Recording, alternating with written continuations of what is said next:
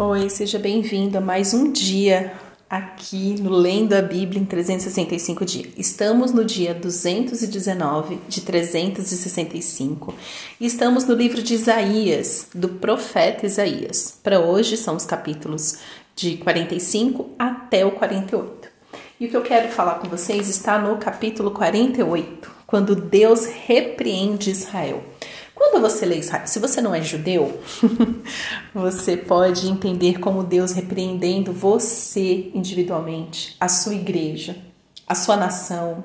Então presta atenção nisso. É, no capítulo 48, a partir do verso 1, Deus diz: Escutem isto, casa de Jacó. Vocês que se chamam pelo nome de Israel e saíram da linhagem de Judá, vocês que juram pelo nome do Senhor e confessam o Deus de Israel, mas não em verdade nem em justiça. Este é o capítulo, este é o versículo 1 do capítulo 48. E aqui está falando para você que é hipócrita. Por isso você pode colocar o seu nome da sua igreja e tal. É, como que você discerne se você não tem andado em verdade nem em justiça? A, a consciência, é, nós, nós temos sim um radar, né? Nós, nós temos dentro de nós o bom senso, digamos assim, um bom senso. Né, do, do que é certo e do que é errado, né? Nós vamos crescendo, nós somos educados, e, e, e, vai né, em nós, né? Deus colocou isso, né? O bom senso, o certo e errado, a gente já tem essa noção.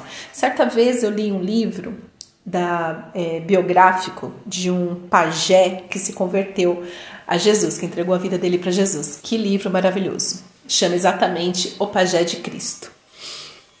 E é interessante que ali na, na tradição indígena, mesmo eles nunca tendo ouvido falar de Jesus, do Deus criador dos céus e da terra, né? ali no contexto indígena, eles mexiam muito com feitiçaria, muito com feitiçaria mesmo, muitos deuses ali no meio da natureza, Senhor. Só Deus sabe o que, que passa ali no meio. Ah, mas ele disse isso, que mesmo antes de ouvir o evangelho, ele já tinha, ele já sabia disso, coisas que ele sabia que eram boas e coisas que ele sabia que eram ruins. Então, todos nós temos.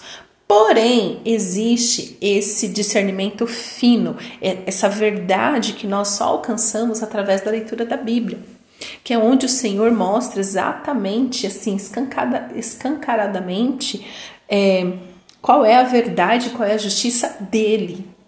Porque você, muitas coisas de ruins, é, de ruim acontece na sua vida, porque você pode estar andando debaixo da sua própria verdade. Certa vez o Senhor me confrontou e foi um confronto assim humilhante, digamos assim, mas como é bom ser humilhada pelo Senhor, porque até a mesma humilhação do Senhor vem regada de misericórdia, porque Ele é o bom Pai. Mas um dia que o Senhor me constrangiu profundamente na minha justiça própria. O que é justiça própria? Quando você começa, primeiro, justiça envolve julgamento. Então, justiça própria é quando você tem esse critério de certo e errado e que você começa a dar este julgamento de certo e errado de acordo com as suas emoções, de acordo com o que você pensa que é certo e errado, mas você não consulta a Deus quanto a isso. Porque quando você consulta a Deus quanto a essas coisas, Deus vem e te esmaga, falando assim: quem você pensa que é para achar isso de fulano ou isso de ciclano? Então eu tenho muito esse temor da justiça própria, porque foi algo que o Senhor trabalhou muito em mim. Mas nesse dia que eu estava tentando provar, né, em oração, meu ponto para o Senhor, que o Senhor veio e falou assim: quem é você para achar isso ou aquilo? E não leve em consideração que essa pessoa, que eu estava toda cheia de razão, reclamando para Deus de uma determinada pessoa que tinha errado comigo. Deus falou assim: ela é minha filha, quem te deu o direito de falar assim dela? Quem você pensa que é? Bem assim, sabe? Bem porrada na cara. Mas com amor. É. Então, é, tem muitos que se dizem crentes, que amam Jesus, que amam a Deus. Né? Então, vocês que se chamam pelo nome de Israel, Porque o povo aqui já tinha um orgulho. Nós somos os israelitas, nós somos judeus, nós somos, né? Nós conhecemos o Deus verdadeiro, o Deus todo-poderoso, soberano, nós conhecemos. Então eles estavam andando em vaidades, andando de acordo com a sua verdade e não em comunhão com o Senhor. É isso que está falando. Vocês confessam o nome, é, confessam o Deus de Israel, mas não em verdade nem em justiça. E, infelizmente, eu conheço muitas pessoas que confessam Jesus, mas não em verdade e nem em justiça. Que é isso que nós temos visto nesses dias com essa com esse evangelho progressista, com essa distorção da palavra de Deus, com essa distorção dos princípios bíblicos, com essa palhaçada de ter que reescrever Bíblia, Bíblia não precisa ser reescrita, de deletar umas partes da Bíblia e outras. Então tem gente que fala assim: "Ai, mas Jesus, Jesus". Mas é só da boca para fora, não em verdade, muito menos em justiça. Verso 2: Da santa cidade tomam nome e se firmam sobre o Deus de Israel, cujo nome é Senhor dos Exércitos. Verso 3: Desde a antiguidade anunciei as primeiras coisas, a minha boca as pronunciou e eu as fiz ouvir. De repente agi e elas se cumpriram. Porque eu sabia que você era obstinado, que o seu pescoço é um tendão de ferro e que sua testa era de bronze. Por isso, desde aquele tempo eu lhe ensinei, eu lhe anunciei essas coisas e, a, e as dei a conhecer antes que acontecessem, para que você não dissesse: O meu ídolo fez estas coisas, ou a minha imagem de escultura e a minha imagem de fundição as ordenaram. Isso é muito sério. Deus está falando assim: olha, eu já te falei o que ia acontecer para depois você não colocar a minha verdade, a minha glória em essas coisas que você faz com as suas próprias mãos, que você faz de acordo com a sua vaidade, que você faz de acordo com o seu egoísmo, que você faz de acordo com a sua idolatria. Então tem muita gente, muita gente fazendo muita coisa em benefício próprio e está colocando o nome de Jesus no meio. Que o Senhor tenha muita misericórdia dessas pessoas. Muita misericórdia, porque eles vão precisar no dia do juízo. E o que, que eu tô falando? Tô falando assim, teve. Bom, já falei aqui algumas vezes de, da minha experiência de trabalhar numa empresa gospel, que era exatamente isso. A pessoa, o líder lá em questão, gostava de promover eventos, eventos é, gospel, e falava isso, ah, é para Jesus. Mas na verdade, ele queria que o nome dele mesmo fosse conhecido. E qual é a melhor maneira da pessoa se tornar conhecido? Usando o nome conhecido, real, né? Como, como eu costumo falar assim, Jesus, ah, Jesus é maravilhoso. Jesus é perfeito. Então, muitos pegam essa perfeição de Jesus, pegam Jesus e tornam Jesus um produto.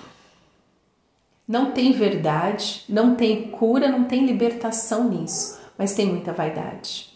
Tem muita vaidade. Um ou outro acaba sendo curado, acaba sendo liberto, mas depende muito do processo que ele está com Deus. Muitas dessas pessoas estão apenas continuando cegas, onde elas já estão cegas. Então é isso que Deus está falando aqui. Verso 6: Você já ouviu, agora olhe bem para tudo isso. Será que você não vai admitir que falei a verdade? Desde agora lhe anuncio coisas novas e ocultas que você não conhecida, não conhecia. Foram criadas agora e não há muito tempo. E antes desse dia você não tinha ouvido falar nelas, para que você não diga, sim, eu já sabia. Você não ouviu, não conheceu, nem tampouco antecipadamente se abriram seus ouvidos, porque eu sabia que você não é nada confiável e é chamado de transgressor desde o ventre materno. Né? Então, assim, Deus está reduzindo o povo assim, a sua pequenez, bem limitadinho. Você pensa que você sabe de alguma coisa, você não sabe de nada. Eu conheço você, ou seja, Deus, Deus sabe a medida da revelação que Ele dá para, para cada um de nós. Porque é conforme o nosso discernimento, conforme a nossa sede, a nossa vontade de conhecê-lo. E ele conclui isso no verso 9, dizendo: Por amor do meu nome, retardei a minha ira, e por causa da minha honra, me conterei em relação a você, para que eu não venha a exterminá-lo. Eita! É só por isso que nós não morremos ainda. É só por isso que ainda existem igrejas lotadas. Né? Porque Deus ele é, é, tem uma outra, um outro versículo que fala: Deus é tardio em irar-se. Então, meu querido, quando, quando chega naquele momento que você experimenta a ira de Deus na sua vida, um pecador, né? Isso é uma pessoa que gosta do pecado, quando ela experimenta, é porque Deus já suportou por muito tempo. Muito tempo. Se Deus fosse imediatista, como alguns alegam que ele é, ele já teria exterminado toda a raça humana, assim como ele fez no dilúvio em Noé. É que ele prometeu para Noé, fez uma aliança com Noé de que nunca mais destruiria a terra. Que Deus maravilhoso que honra sua aliança mesmo quando nós não merecemos. Ou seja, eu e você estamos até hoje usufruindo das bênçãos que Deus deu a Noé. Não é maravilhoso? Verso 10. Eis que refinei você, mas não como a prata. Eu o provei na fornalha da aflição.